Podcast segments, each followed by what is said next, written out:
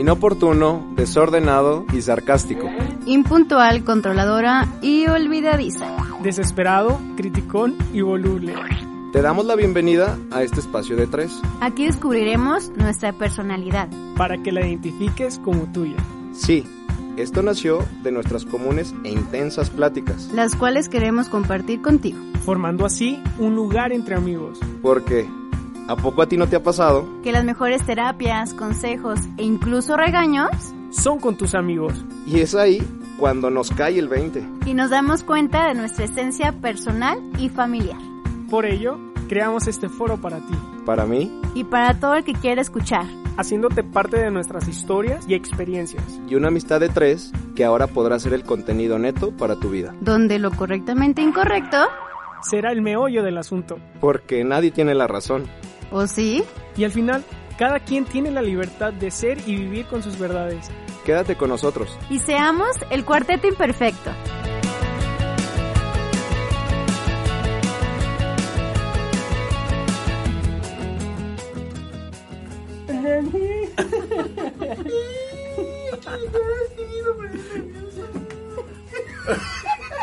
Es que nota, no se entiende. Yo sí.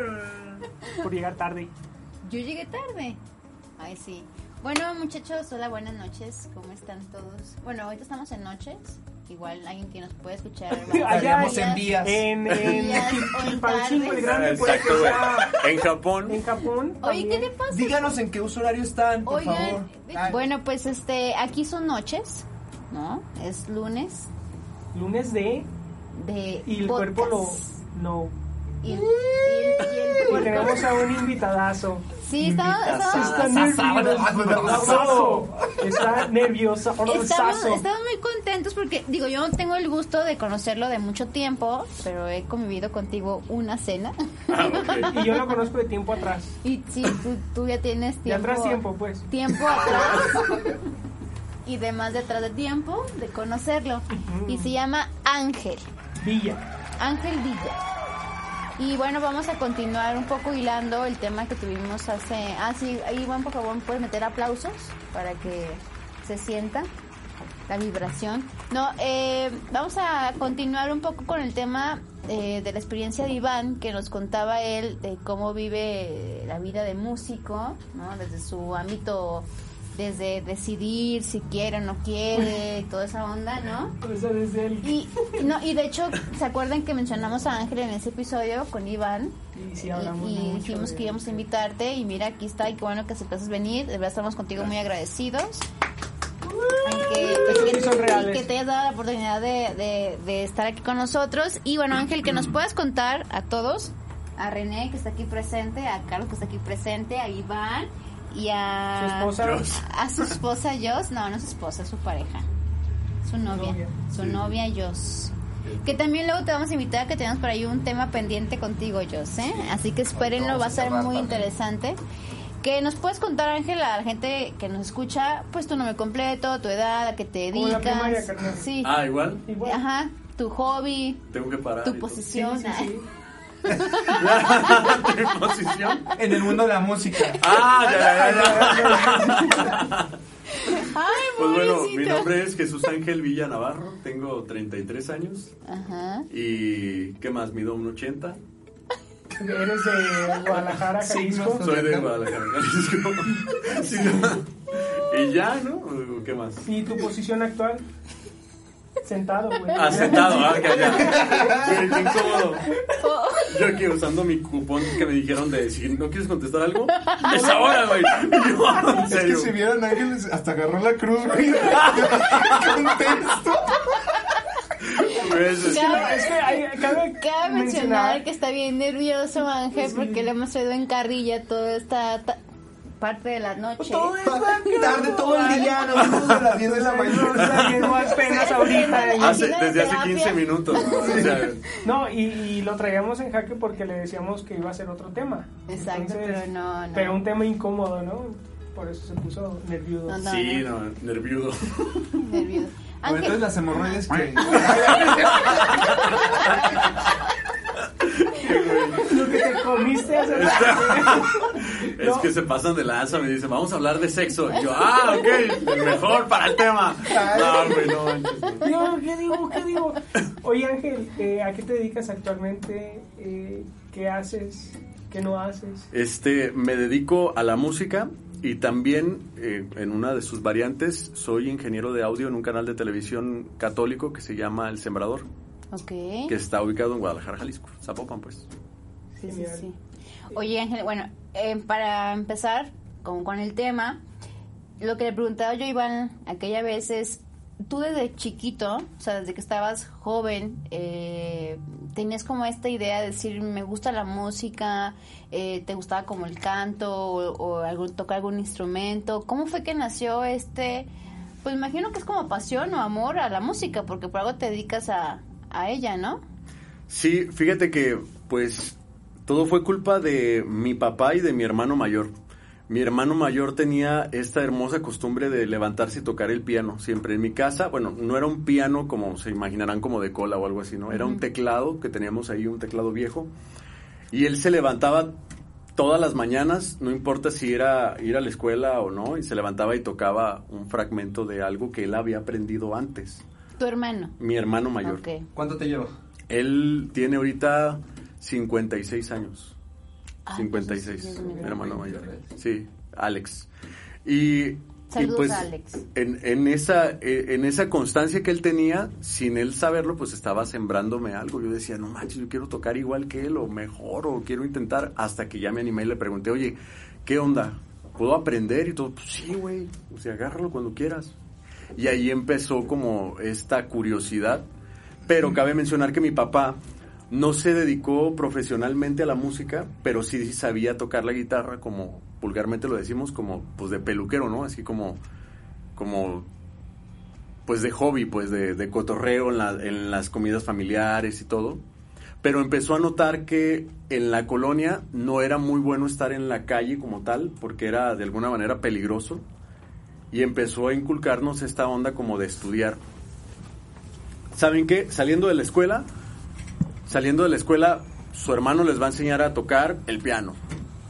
Saliendo de la escuela, van a, van a aprender a tocar la guitarra. Y, y para nosotros, mis hermanos anteriores, porque tengo, son seis hermanos, conmigo somos siete. ¿Tú eres el menor? hermanos anteriores.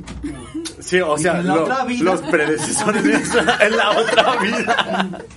No, es que tengo, tengo hermanos más chicos, ¿no? Ok. Y ya mi hermano eh, mayor, pues lo hizo como, me hizo esta, digamos, no como obligación, pero mm, sí como cotorreo, así como de, güey, ¿listo? Vamos a practicar. No manches, claro que sí. Y ya saliendo de la escuela, pues ya llegaba con él, preguntas y estudiar. Que, O sea, era como una costumbre, ¿ya? Y, y no, no era ni como obligación, pues, o sea, fue como que se, se dio como esa parte de Sí, en la o sea, música. ¿no crees que mi papá llegó y con este plan malévolo de, güey, tienes que estudiar porque no quiero que estés en la calle? Era más bien como, como, ¿sabes qué? Este, me encantaría que, que, que tu hermano te enseñara y me encantaría que le metieras flow Flow. ahí. ¿Cómo ves? No, pues me encanta la idea. Y sí nací como con esa tendencia de, de qué chido, se oye, se escucha la música y tratas como de descifrarla, ¿no? ¿Qué es eso que se escucha ahí? ¿Y qué es este instrumento? ¿Qué será? Y a preguntar. Y ahí el ambiente se volvía más musical en las cenas o en las comidas, ¿no? Ahora, ¿y, y con qué gusto en cuanto al tipo de música empezaste? O sea, desde aprender Ujú.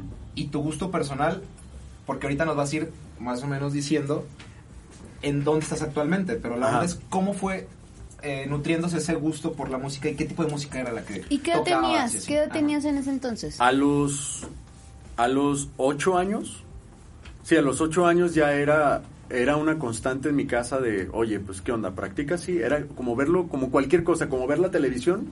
Era como el fútbol algunos, para nosotros era lo más común del mundo el agarrar una guitarra y todo. ¿Y solo ustedes dos?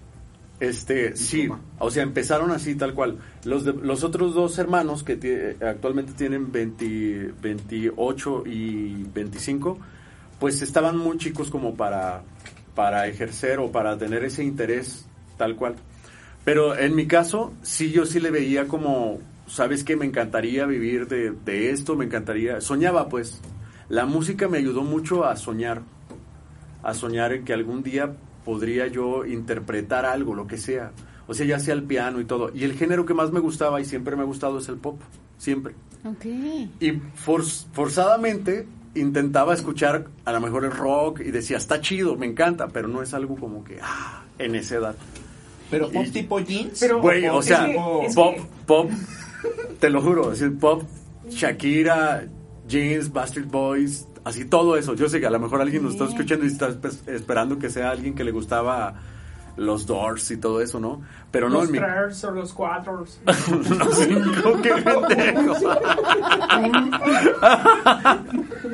o Queen o todo eso, ¿no? Pero en realidad, este... ¿Y tu hermano, el- el que te inculcó esto, eh, qué tipo de música le gustaba a él? A él sí le gustaba toda esta onda de Soda Stereo, Ah, le gustaba Rostros Ocultos, él tenía una tendencia Sí, o más sea así. que nadie los vio. Pero tengo tres hermanas que eran las que escuchaban este pop de moda en ese entonces y que era lo que se escuchaba en mi casa. Yo decía, no sé qué onda, me encanta esto. No Ya. sé, me gusta. Yo, yo tengo que mencionar que a Ángel lo conozco desde la primaria. Ok. Y ahí, de hecho yo aprendí a tocar guitarra por él, Con él. Con él y por él, Mm. porque estábamos en el mismo, estábamos en un coro eh, y él era el que guiaba todo y el que enseñaba y todo este rollo. Y se hacía tan chido. Por eso ahorita yo creo que vamos a llegar a ese punto donde, donde hablamos de lo, eh, de que lo traes nato. Porque la vez pasada hablábamos con, con Iván y decíamos también diferencias entre lo nato, que es en la música, y el estudiado, ¿no? Y yo sí tengo que mencionar esa parte de Ángel, que lo- desde que lo- nos conocemos desde los 13 años, que, que tiene eso, tiene ese feeling para la música. Ángel, entonces, tu papá le gustaba tocar la, la guitarra, de- lo hacía como de manera como hobby, muy esporádicamente, ¿no? Sí. Y tu hermano era el que tenía el teclado, que fue como que tú veías y él te empezó como a enseñar a cómo a tocarlo y algunas notas y así. Entonces, y te gustaba como la música de pop. Hasta Ajá. ahí todo bien. Pero era como más el tema de la música del instrumento o de la música del canto. Porque no sé, por- cuando uno, cuando uno piensa en músico, que es lo que hablábamos con Iván, pues tú piensas que debe de saber cantar. O sea, Claro. que es como un canto, ¿no? Y que el instrumento, pues la guitarra como algo básico, ¿no? Pero hay gente que quiere ser músico y es meramente por tema de algún instrumento. No sé, yo aquí Claro. ahorita pienso por lo del teclado que decías tú, el saber ahí conocer. ¿Tu hermano tomaba clases en, en algún lugar para, para aprender a tocar el teclado? el Sí, piano? pero eran clases particulares con Ya. un maestro eh, que aquí en Guadalajara es, es muy famoso. Él, pues, se volvió como, ¿cómo lo puedo decir? Como su maestro de cabecera, digamos así, Ya. tal cual. Él iba cada semana, ya sabes, así, ah, disfrutarlo. Pero sucede la tragedia para mí que es que se casa. Se casa, Mm. se va de casa y yo me quedo así como... Para mí fue una tragedia porque, Sí, o sea, claro. mi maestro se va, güey, ¿y qué voy Oye, a ¿le has hacer? preguntado si fue tragedia para él? Pues también, yo creo. Ah, lo veo, no, no, más bien para mí fue como de, chin, se me va, ¿dónde voy a, qué voy a hacer? O sea, ¿dónde, dónde voy a estudiar más? Y, todo esto se volvió ahora a clases de toda una semana, se volvieron clases semanales, ¿no? De, vienen los domingos, hay que aprovecharlo y hay que meterle ahí ganas tal cual. Pero siempre yo me, iba- me visualicé instrumentista hasta que intenté tocar la guitarra hubo un momento en donde me, me, eh, trataron de enseñar a tocar la guitarra porque yo venía del piano hacia la guitarra y ahí fue donde me encontré con una enorme pared, o sea, yo decía, no, esto es imposible. La guitarra es muy compleja. O sea, el piano es ok y hasta donde sé creo que lo puedo librar, pero no, esto es muy complejo. Y esa Fíjate. barrera, esa barrera que vi, la vi como, como no, mejor no. ¿Y lo has visto tocar ahora? El piano no. No, las casas toca y corre. Ah. Yo cuando La estaba chica tocaba el piano. Ah, Me qué bien. gustaba mucho tocar el, el piano, la flauta y la mandolina, ¿se acuerdan aquel entonces? Sí, sí. Pero de verdad lo has visto tocar. No, no, no lo sé tocar. Una chulada. No has ido a misa. He, pero con piano, ¿no? Mm. No te he visto. Que ahorita sería bueno que sería que menciones en qué misas eh, te presentas, o sea, tocan en los coros para que la gente que nos escucha y quiera ver, pues vaya. Entonces, Incluso se transmite. dijiste, ah, eh, no, muy difícil la guitarra. ¿Y qué pasó con Ángel? Entonces ahí dijiste, ya mejor ya no quiero estudiar. De pronto me vino esta idea porque mi papá, eh, bueno, más bien, dejo el piano, de, dejo la guitarra porque empecé, empezó a ver mi mamá y mi papá que era muy malo para estudiar. Siempre fui muy malo para estudiar. Pero porque literalmente mi mente estaba en otro lado, como en, en la música, todo el tiempo. Todo el tiempo. Eh, no podía poner atención. De hecho, conocí a Carlos porque yo reprobé quinto de primaria. Me quedé y ahí fue donde nos conocimos. Mira, ahí coincides un poco con, con, con Es lo Iván. que decíamos, que al final la, la mente creativa o sea, es lo que le cuesta como Lo que- tradicional de la escuela, ¿no? Que no Pero los maestros en ese entonces, no sé ahorita, pero eran muy duros como de, oye, no vas a hacer nada en la vida, Sí, no vas a hacer esto. Güey, te lo juro, güey. Sí. Yo creo que a mí me tocó también la etapa donde, donde los maestros te pegaban en la mano, güey, y todo eso. Recuerdo No, una maestra, sí, la maestra Teo, no me acuerdo, una, una maestra así, ¿no? Pero, que ya falleció un paz descanse. No. Pero, pero para mí sí fue como una alerta en donde dijeron, ¿sabes qué? Como que esto está distrayendo o algo, ¿no? Y así, este, Esto. sí, Esto eso está distrayendo mucho. La- para la gente que no nos está viendo, está Iván Solórzano agarrando pizza, caminando como pizza. si no lo viéramos, güey, como si fuera invisible. pizza, La de verdad muy está buena. buenísima, Ángel, de verdad agarra. Está muy buena, güey, está, Está muy buena. buenísima. La pidió Ahorita, ahorita voy a tomar también yo. No, Entonces, Saludos a Paco y a Gaby. A nuestro coach fitness que. Saludos a nuestros coach fitness. yo me acuerdo Ajá. cuando Ángel dice que tocaba lo de eh, pop. Ya. Llegaba a tocar, pero también cosas así medias metaleras, con poncho, y ¿te acuerdas? Mm, mm. Y eran, era un grupo como muy, este, como muy, este, de, de- de rock pesado. Bueno, eso como que tengo noción de... Pues no era rock pesado como tal, pero bueno, eso ya Bueno, para fue, mí era pesado ya, de hecho. fue como en otra en, en otra etapa más adelante de, de- como del proceso pero en este proceso de, de, de, sabes qué como que no me metieron más a estudiar a la, a la escuela que la música hasta que llegué a la secundaria y en la secundaria Oye, ¿tus papás se regañaban por el tema de la escuela? sí cañón cañón para para ellos era muy importante no sé si era una mentalidad de, ese, de en ese entonces, no sé si alguien ahorita sigue cometiendo el, el- el error de pensar que, que cuando un niño es malo en la escuela eh, es porque tiene que ser bueno a fuerzas en matemáticas, tiene que ser bueno en ciencia natural, tiene que ser bueno como tal, ¿no? Sabiendo que hay diferentes tipos de inteligencias. Inteligencia, no sé, a lo mejor eh, más visual o, o Creativa. incluso Musical. creativa. Exacto, hay inteligencia musical. Y en mi caso todo era música, o sea, hacía música con, con la banca, hacía música como con, con los lápices, pero, pero no tenía yo el 100% de atención en lo que era geografía, lo que era matemáticas. Oye, ¿y desde ahí fuiste experimentando también o fuiste más bien a, eh, pues sí, como cantando? ¿O ahí todavía no cantabas? Ahí todavía no. Cuando ya llego a la secundaria, un maestro, eh, el profesor Enrique Hernández, lo recuerdo bien, él llega y dice, ¿saben qué? O van a agarrar flauta o van a agarrar piano en esta clase de artísticas, ¿no? Entonces yo digo, no, pues, perdón, eh, o flauta o, o guitarra, ¿no? Y yo digo, ah, pues me voy a, a guitarra, pues ni modo. La flauta no era como mi instrumento favorito, ¿no? Entonces ahí fue en donde pues tuve que aprender a, a brincar esa barrera que así de una manera como ya como más desmenuzada era la mentada cejilla. Esta, ¿Qué es eso? esta posición que se pone eh, donde tienes con un dedo que apretar todo- todas las cuerdas y hacer todavía otra clase de movimientos con las- los demás dedos que te sobran. Y ahí fue donde tuve que brincar esa etapa pues de, de aprender pues a crecer en la, en la guitarra.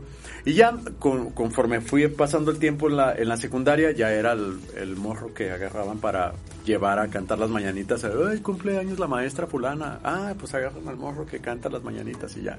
Iba, intentaba, llegó con mi papá y le, y le muestro que más o menos aprendí a cantar y ahí es donde me doy cuenta de que pues de que no todo es color de rosa, mi papá llega y se siente y me dice, para que un músico sea completo, tiene que saber cantar. Porque tocas, te acompañas, cantas. Cholo. Y yo, ah, pues ya está, ya está. ¿Lo viste? Pude cantar. Y ahí me dijo, pues no, cantar no, no sabes. Y, y eso fue como un, ¿cómo? Pero allá me aplauden, me dicen que todo chido. Dice, sí, pero la neta te están diciendo mentiras, no, Y yo, no manches, güey. era exigencia de exigente. tu papá? No, güey, era totalmente cierto. Totalmente cierto. O sea, él me decía, mira, ¿qué diferencia hay entre este y, y tú? Y yo, no manches, pues es Luis Miguel, güey. O sea, no sé, no sé, ¿no? Pero El él me decía. "Tra- el otro cae trata bien, pero el otro le van a pagar, ¿no? millones de dólares, ¿no? Pero en realidad lo que decía mi papá era, "Ve- verifica qué es lo que tienes y, y púlelo, porque todavía te hace falta mucho. Y tenía toda la razón, o sea, mi voz se oía bajita, mi voz se oía así Tienes como voz que... fuerte, o sea, Sí, ahora sí, pero debido a, ese tipo de, de exigencias, mi papá se convirtió al ver que ya mi lado era por ese lado. O sea, él decía, ¿sabes qué? Lo que, lo que veo que te apasiona es esto, tienes que tirarle por ese lado. Ahora fíjate, aquí creo que vemos también las, bueno, dos polos opuestos, digamos, de lo que hablábamos con Iván, de cómo vemos acá la diferencia del apoyo de tu papá, a lo mejor en exigirte en la música, pero nosotros decíamos que a veces para nosotros que no estamos tan cerca de alguien con, pues con esa profesión o esa pasión para, para nosotros sí es mucho la tache con nuestros papás de que no nos hubieran apoyado, era más difícil que, que entendieran, o igual también con Iván, de que eso les iba a dar para.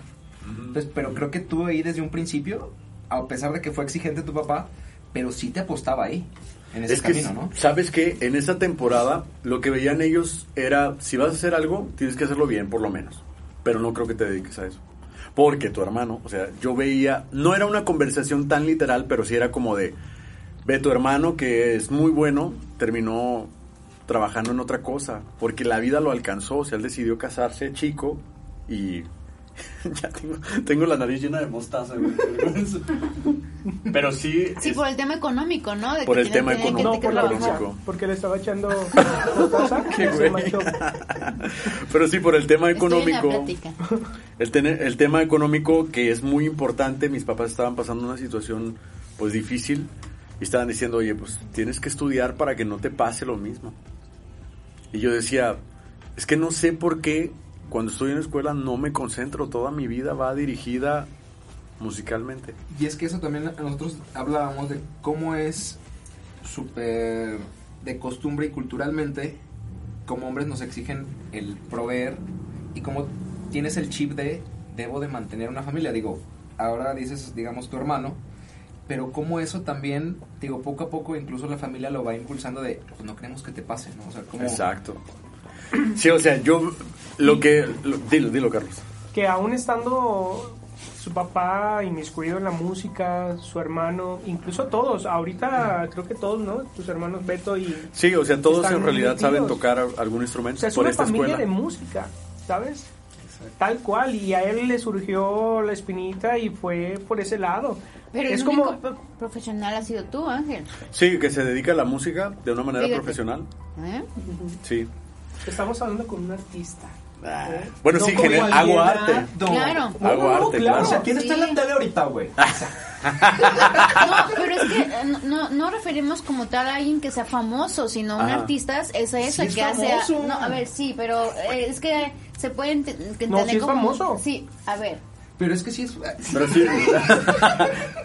ya entendí que es famoso. Pero sí, sí es famoso. Pero me refiero como a la onda de que el arte es una empieza por el tema del arte, que al final de cuentas eh, las emociones, eh, no sé, imágenes, las tú las transmites y las proyectas por medio de la música, ¿no?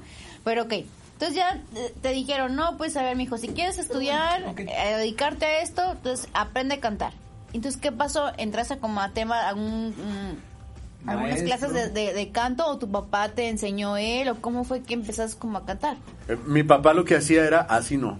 Eso era la, la frase que a mí me, me dirigía, me dirigía, pues. Oye, ¿así? No, así no. Eh, oye, ¿asa? No, así no. Es que no, no, no. Está como todavía como que no, pero sigue dándole. Entonces, en segundo de secundaria, eh, el maestro dice, ¿sabes qué? Después de los honores a bandera, eh, vamos a agarrar a una chica que canta mariachi y luego tú vas a, a cantar una canción, la que quieras. Y yo, ¿me puedo traer el piano? ¿De Sí. mariachi? No, no, de, de la que yo quisiera. O sea, Recuerdo bien que... Fuiste el relleno de ese honores a la Sí, güey, pero de una manera Del festival Épica. No, había- no, no, no hubo dinero. de una manera ¿Qué vas a hacer? Le voy épica. a abrir a la niña que va a cantar. que, que había cantado estrella. la niña que había cantado en el canal 4 que la Sí. habían Ah, llevado ¿sí? ya, Con o sea, Sixto. Sí, güey, Sandra. Sí, con. Sixto. Que, que, había- que ya conocía Lagrimita y Costel, güey, así, ¿no? Pero más bien que... Lagrimita y Costel. No, era Lalo y Lagrimita, güey, en ese exacto, tiempo, ¿no? Lalo y Lagrimita. Pero, pero me acuerdo bien que en ese tiempo yo decía, güey, tengo chance de dos canciones. Y va a ir un amigo conmigo y vamos a, él toca la guitarra y yo toco el piano y vamos a cantar algo, lo que sea. Pues qué. ¿en la 107? No, en la 55. Ah, sí, cierto. Oye, pero qué, qué... Bueno, antes que nada hay, hay que hacer como que relación. Lalo Lagrimita era un programa muy de niños Claro. que se veía desde... que eran como cuatro horas? Es que eran muchísimo No, tiempo. eran como 3 horas 45 más o menos. Bueno, entonces... Qué güey. entonces, Pero era un montón que- de comerciales, güey. Era, era la... De Era donde salía la la lana para el Canal 4, güey. Exacto. Ahora, El canal... ¿y cua- ¿recuerdas qué canción Sí, fue tu debut? ¿Cuál fue? Mm, sin bandera. No, güey, no. Creo que todavía no existía, güey. Pero fue a puro dolor. De, Esta de Son by Four. de Sí. hecho, vamos a, a tocar ahorita. Ahorita pasa el video. Hay un video. Ay, de, Ah. de los inicios de Ángela. tenemos, tenemos sus inicios. Güey, pero checa la mala. Ay, güey, qué vergüenza, güey. El maestro orgulloso de mí porque el güey decía, Viene en piano. Eh, viene en piano el morro. Y él decía, ustedes dicen que vengo a hacerme pendejo, yo lo enseñé a tocar. O sea, era como de, güey, yo lo enseñé a tocar, ¿no? O sea que para el maestro tú fuiste como su aprendiz. Su Sí, Pupilo. sí, Sí. exacto. Y era como, wow. La De otra ahí persona que tocaba la guitarra, que de es ser Bernardo, de música. Se decepcionó el maestro. él no tenía una noción, una Digo, noción tan cañona. O me voy a la chingada. Él, él tenía una noción no tan, existe. tan fuerte De de, hecho, se hizo panadero. de, de artista. Trabaja. ¡Qué mancha! Rosa, tú pasaste. Perdona, Los Ángeles. No, está bien. saben lo que dicen. Es el maestro de gollería.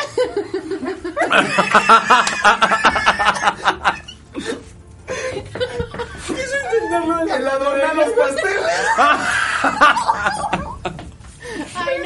No, ya, perdón, público, perdón. No, es que ya se volvió algo más local, Ay, perdón. ya. Pero el público sí sabe que bollería y todo. Sí, ¿no? sí, ah, sí, ya. todo lo- Ya, ya. No.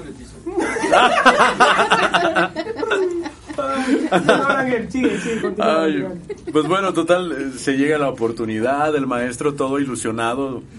Tenía esta ¿no? tendencia de, güey, sí, ¿cómo? Tú soñado por Yo, el yo momento. feliz, güey, era nerviosísimo como ahorita. Pero decía el, el maestro, ¿no? Decía, si lo vamos a hacer, lo vamos a hacer bien. Entonces, en la, la escuela se caracteriza porque tiene unas escaleras enormes. Y dice, güey, tú ahí. las vas a, te van, los van a nombrar, invéntense un nombre. Entonces, no, pues el, el Bernardo, eh, se llama Bernardo Álvarez, le mando un abrazo, que es, es ciego. Fue ¿Al Bernardo. maestro? No, ah. Ro- este Enrique Hernández, el maestro, nos agarra a nosotros dos, que uno es este guitarrista ciego, cantante, Ah. Y otro pianista con, Con ustedes, Bernard A. No, güey, algo así como total nos presenta, güey.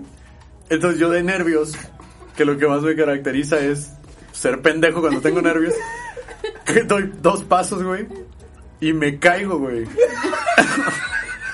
Güey, parecía pinche Debut cita del pentatlón. O sea, entre girando, güey. O sea, el ángel caído. Y su nombre, el ángel caído. Güey, ni me acuerdo, güey, cómo, cómo era. Me caí, me lastimé un brazo, güey, me levanté cojeando así como todavía tengo que pasar por todo el patio. Todos, güey.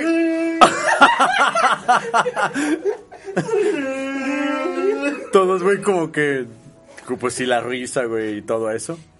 Pero todo cambia, güey. Cuando empiezas a Cuando tocar. doy los acordes A huevo. y empiezo a cantar, ni siquiera les importó si estaba entonado. Ellos cantaron. Y de eso, Para ayudarlo porque no. sin dientes no se podía cantar, güey. No, neta. Güey, pero era, fue una sensación, O sea, a, a mi alma le llegó la respuesta de, güey, es por aquí. Y ya. Chido. Cuando puse los primeros acordes y canté la primera estrofa, ya no escuchaba yo mi voz y fue increíble. El oír que la gente canta y decir, no manches que lo voy a decir. ¿Cómo dice? No manches. Y que la gente lo estaba cantando, fue para mí una sensación que, a la que me volví adicto en ese momento. Dije, yo quiero volver a vivir esto otra vez. La primera canción fue esa y la otra era una canción a las mamás o algo así, ¿no? ¿A Pero a las mamás? a las mamás, ¿no? ¿Cómo? ¿Cómo? Perdón. a las mamás, a las madres, güey. No que no quieres hablar de sexo. ¿Qué onda? A las mamás, güey, quise decir. güey.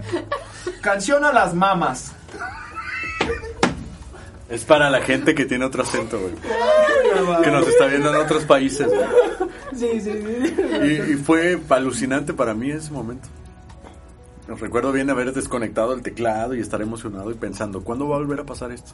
¿Cuándo voy a volver a caer? Sí, güey, se les olvidó por completo, güey. Qué chido. Y, y entendí, wow, el poder de la música es tan grande que les puede valer madre el mayor oso de la Claro, vida. claro. Ahí se hubiera Exacto. sentido mal, No, se hubiera se y ni la nota nada, ¿sabes? O sea, al final Güey, pasó por mi mente, ya no voy a cantar, qué vergüenza. Oí que todo en la escuela se rió de mí, o sea, no quiero volver a cantar.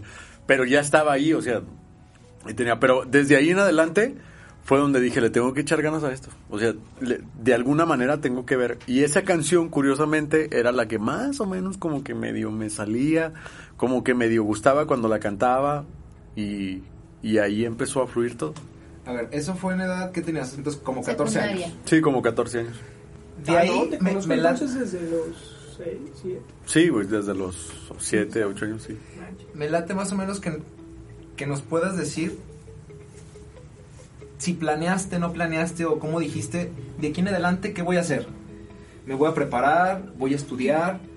Eh, ¿O que me voy por la música? Es por aquí, me gusta esto. Sí, ¿Qué tu- buscaste? ¿Qué ajá. hiciste? O sea, ¿qué, Tu qué- papá al ver eso, ¿qué dijo? A ver, igual, ¿entramos a unas clases particulares? O, o sea, ¿qué pasó después ¿O de fue que... por ti? Ajá. O sea, ¿qué salte ya de la escuela, ya no estudies, vete a la música totalmente. En ¿Cómo- tercero, en segundo, finales de segundo de secundaria, principios de tercero, tuvo la mejor idea que me pudo haber regalado. Métete al coro de la iglesia. Y yo decía, no, qué hueva.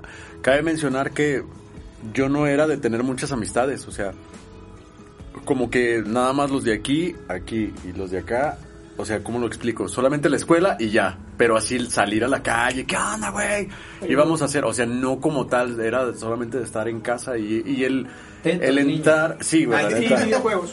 ¿Sí? muchos videojuegos, me hicieron mucho daño, güey. No, pues creativo. Pero en realidad, el, el estar pensando en ir a un coro de iglesia era gente nueva y... ¿Y te daba que- como un poco de miedo Sí. la convivencia? Sí, porque decía, chale, o sea, no sé con qué voy a lidiar. Perdón, tiene algo curioso.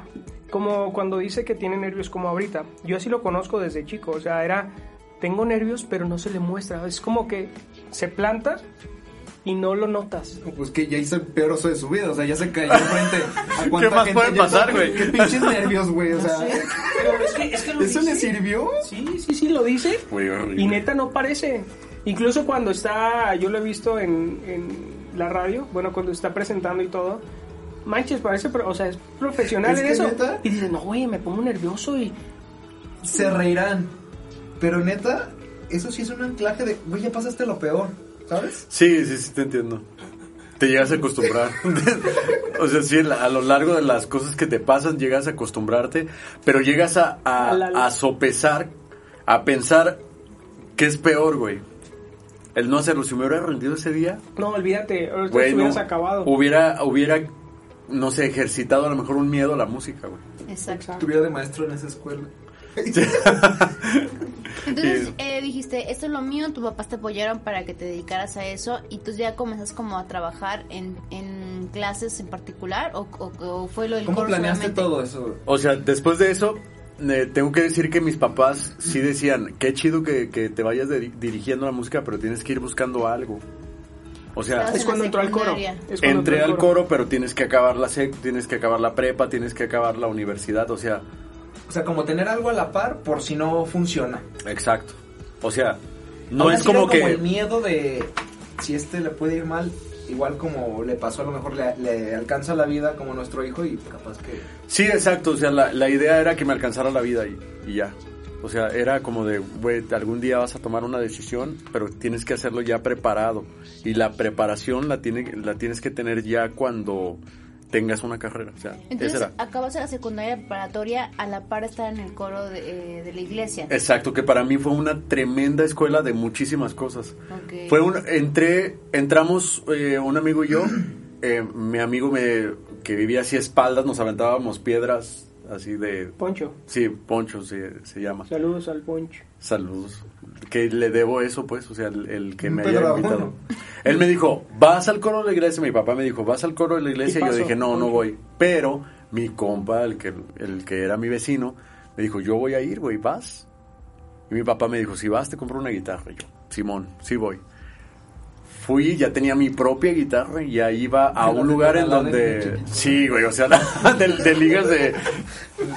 De ligas, ¿no? Pero ahí empecé a experimentar algo diferente, güey. O sea, ahí no era la artisteada, sino era aprender de cero. O sea, completamente de cero. Había una persona ahí que era este hermano de Gustavo, un, un compañero ahí, Carlos. que, que nos enseñó totalmente de cero. O sea, era la corrección, pero era la práctica. Te llevas tarea. Eso era lo que me encantaba. Y vas a mañana a presentar y estás en el... O sea, ¿no? O algo así. Sí, exacto. O sea, el domingo ensayábamos dos días al inicio del coro. Y el domingo era, pues, por así decirlo, si lo vemos de una manera así como fría, era el estelar, pues era el, el- lo que estudiaste en la semana lo tienes que presentar. Ahora, y conectando con esta parte, también siempre en tu familia fue el inculcarte esa parte de, de fe, o ahí fue donde también fuiste arraigando más cosas para, pues sí, o sea, con la iglesia, pues, como tal. Sí, ahí fue, fui entendiendo cómo es que funcionaba la iglesia. No, siempre fui como muy creyente en que existía un Dios, pero no era tan apegado a la iglesia hasta que estuve en el coro y vi la labor. Ahí no solamente era un coro, sino era un grupo juvenil. El grupo juvenil hacía apostolados, hacía, este, pues bueno, labor en la iglesia. Que hay que limpiar, pues limpiamos. Que hay que recaudar fondos, pues recaudamos. O sea, empecé a, tener una etapa en la vida en donde decía, wow, la iglesia no es venir... Me sacaba mucho de onda que pidieran limosna. Yo decía, ¿por qué piden limosna? No manches. La iglesia es riquísima y, y tiene un montón de dinero y esto y lo otro. Pero hasta que me empecé a adentrar en este grupo juvenil, empecé a entender cómo se manejaba la estructura y las necesidades de la iglesia. Entonces ahí comenzó también la curiosidad de, estar dentro del coro y entender cómo es que puedo yo ayudar a mi iglesia, a la- específicamente a la parroquia en donde yo estoy trabajando. Se sale el coordinador, empezamos a crecer y ahí me nombran coordinador porque empecé a meterle muchas ganas, o sea, me apasionaba tanto que odié como leer. Si me entiendes? Como el tener la guitarra y leer. yo dije, no, no, no, eso lo puedo aprender de memoria. Y debido a eso, yo podía llevar ya la misa, pues, o sea, yo podía decir, ¿sabes qué? Pues no importa si viene fulano o mengano, yo, creo yo puedo, yo creo que puedo hacerlo. Pero esto era debido a las repeticiones y la constancia que tenía. Ahí con esa confianza, eso. ¿qué edad tenías? Cuando empezaste ya... A los, yo me la 17, aviento. a los Ajá. 17 años yo ya estaba 17. yo ya estaba bien bien bien metido en eso. Yo ya yo ya decía, creo que yo puedo moverlo solo. Y, y ahí fue donde a los 18 yo creo que ya era como coordinador del coro, creo que sí. Y ahí es donde también fue una escuelota de, de coordinación o digámoslo así, de liderazgo. A mí me ayudó mucho el coro.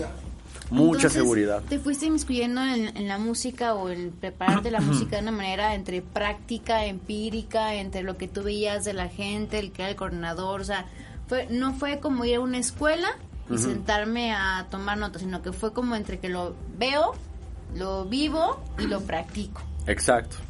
En el, en el grupo juvenil, eh, uno de los, del, del coordinador, mejor dicho, Gustavo, nos dice, oye, eh, dábamos temas entre nosotros, hablamos de temas específicos y, y me dijo, oye, me encantaría que terminaras con una canción. Ah, ¿cuál? Pero una que tú compongas. Órale. Y ahí fue donde dije, tienes razón. O sea, ¿por qué? Porque yo no puedo ser de esos que escriben canciones. Y, hasta ahí, ¿Te, te, nunca te habías... cómo le Sí, daban o sea, primero el tema del un instrumento, luego ahora toca la- cantar. Su Ahora papá le toca- dice, oye, te falta esto. Ajá, y acá ahora- también te, como que te, re- te impulsa, ¿no? Es de, Te a ver, reta a componer. Pero, Exacto. pero no era de los que se va para atrás, ay, no, yo no. Era de los que iban para adelante.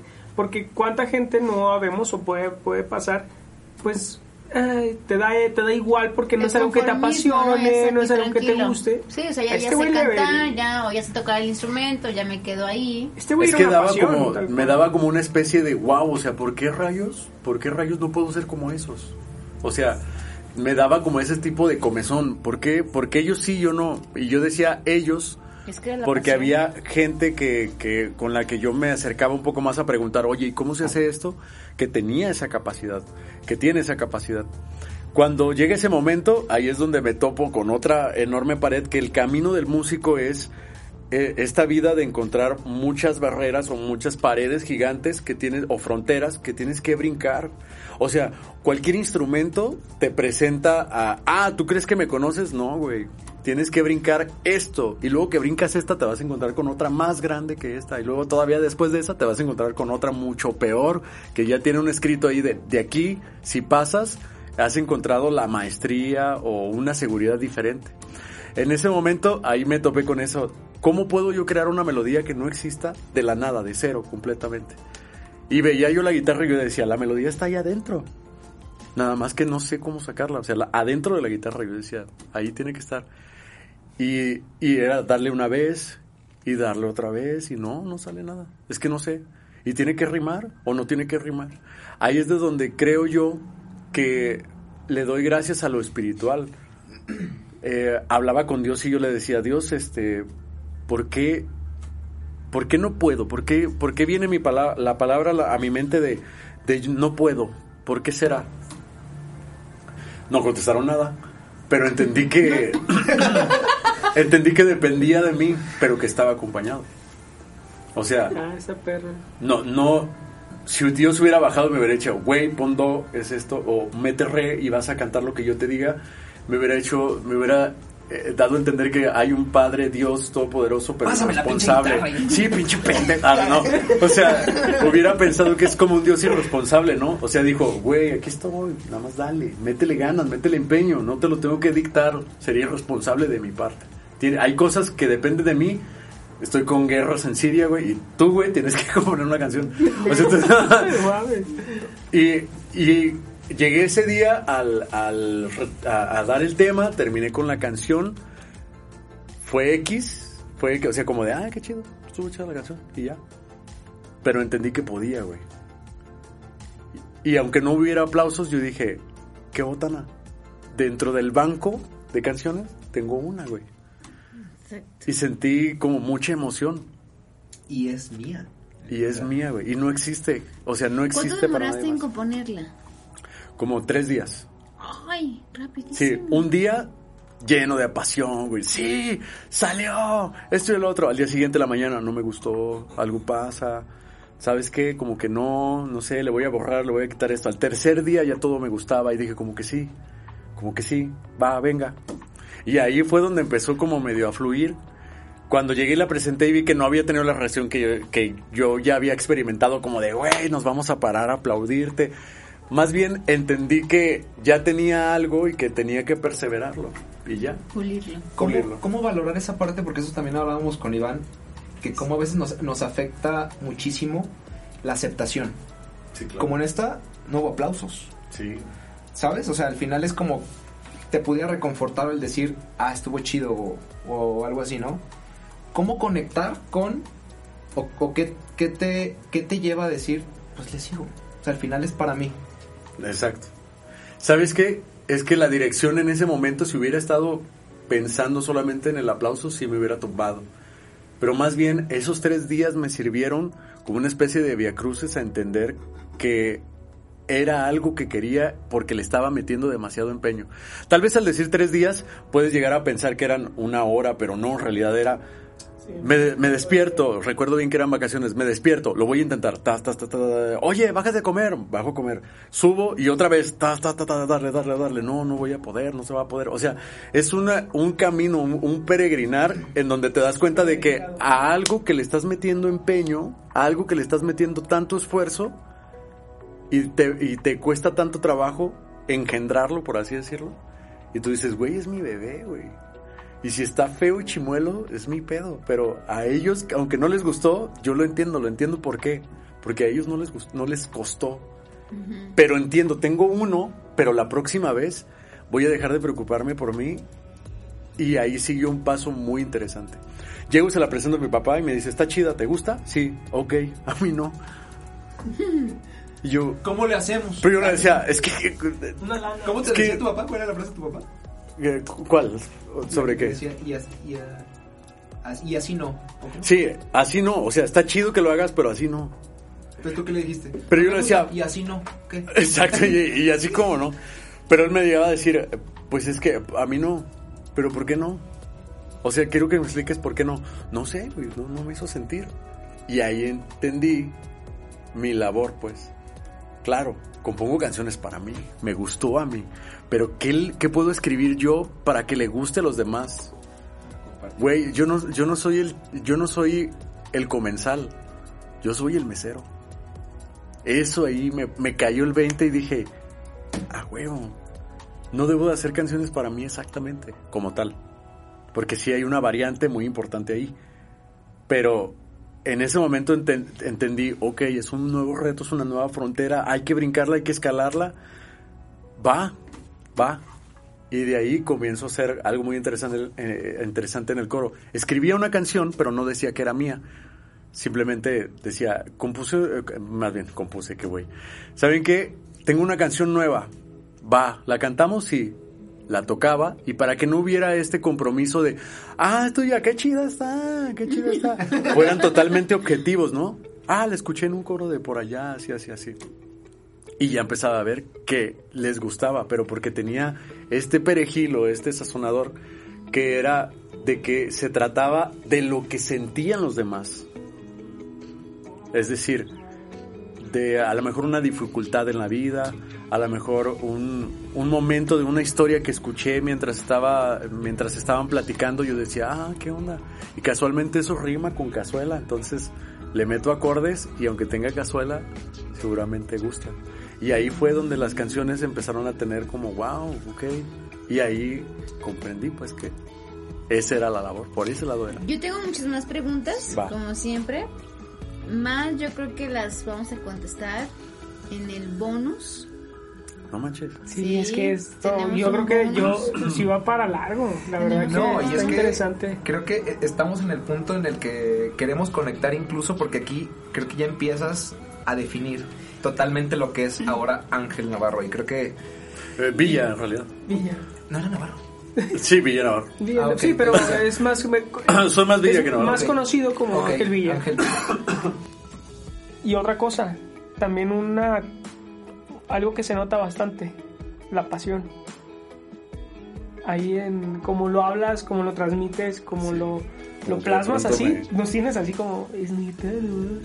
Porque también otro, otro asunto es que tu papás te apoyaban, entonces no había tanta presión económica en ese momento. Eso también yo quería Sí. conectar, es como cómo solventabas, pero esto y más cosas y como vamos a concluir, lo vamos a ver en el bonus. Entonces esto fue Lo correctamente incorrecto de... La vida del músico, parte 2.